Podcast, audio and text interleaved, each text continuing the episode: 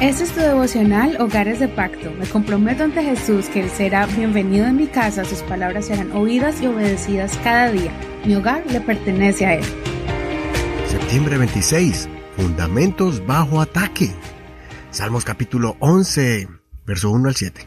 Versión Reina Valera actualizada 2015. En el Señor me he refugiado. ¿Por qué pues dicen a mi alma, escapa cual pájaro al monte? Pues he aquí los impíos han preparado su arco y han colocado las flechas en la cuerda para atravesar en oculto a los rectos de corazón. Si son destruidos los fundamentos, ¿qué podrá hacer el justo? El Señor está en su santo templo, el Señor tiene su trono en los cielos, sus ojos ven, sus párpados examinan a los hijos del hombre.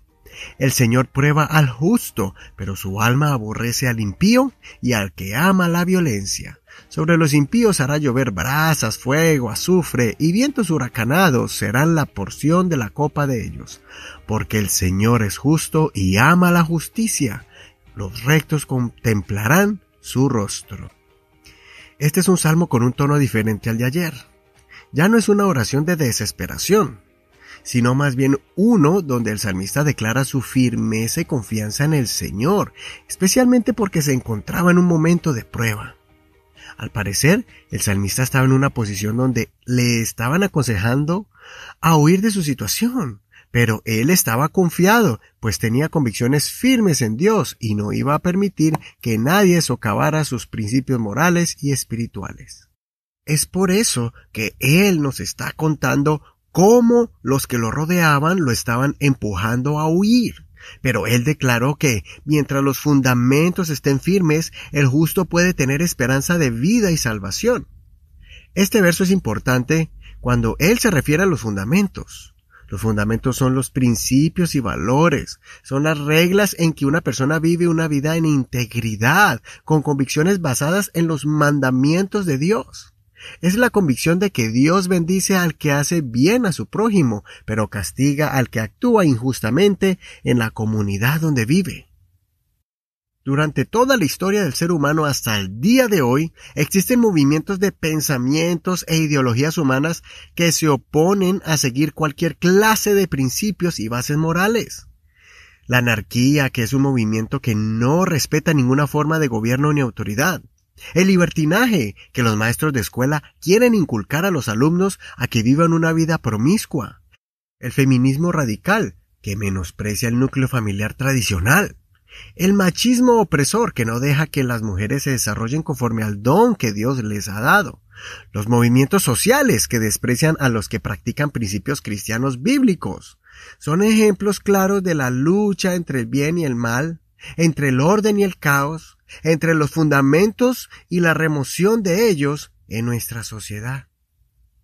Ellos usan pretextos como, por ejemplo, el querer traer más libertad a la sociedad, diciendo que aquellos que practican cierta clase de convicciones espirituales o religiosas son simplemente fanáticos que no quieren que la persona sea libre.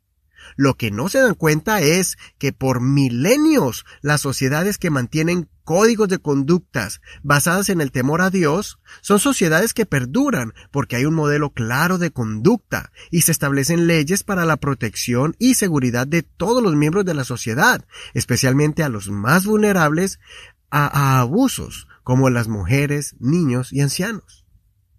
Hoy en día se quiere minimizar la responsabilidad del varón como un ser que debe ser vigilante, un constante modelo de protección y defensa.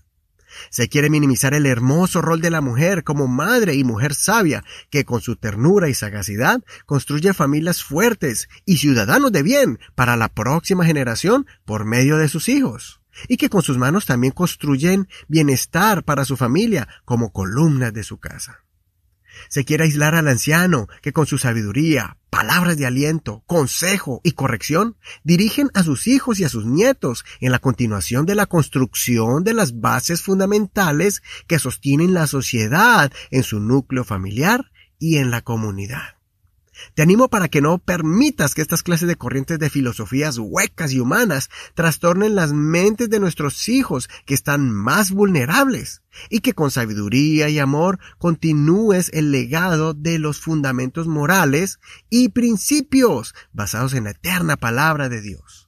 Es necesario que le ganemos esta guerra a Satanás, que con su espíritu maligno es una influencia oscura en los en algunos de los líderes y representantes de la sociedad. Tenemos que ser mansos como palomas, pero astutos como serpientes, para utilizar la sagacidad y la sabiduría que Dios nos da para mantener los fundamentos firmes. Pues si los fundamentos son destruidos, entonces ya no habrá esperanza para el justo, para el hombre y la mujer de bien. Considera, ¿estás consciente de los movimientos filosóficos que se están levantando en contra de los principios bíblicos? ¿Qué estás haciendo para que los principios y fundamentos de tu hogar no sean conmovidos? ¿Estás en constante comunicación y diálogo con tus hijos y tu pareja? Soy tu amigo y hermano Eduardo Rodríguez. Que el Señor Jesús escuche hoy tu oración y te ayude para que mantengas firmes tus fundamentos.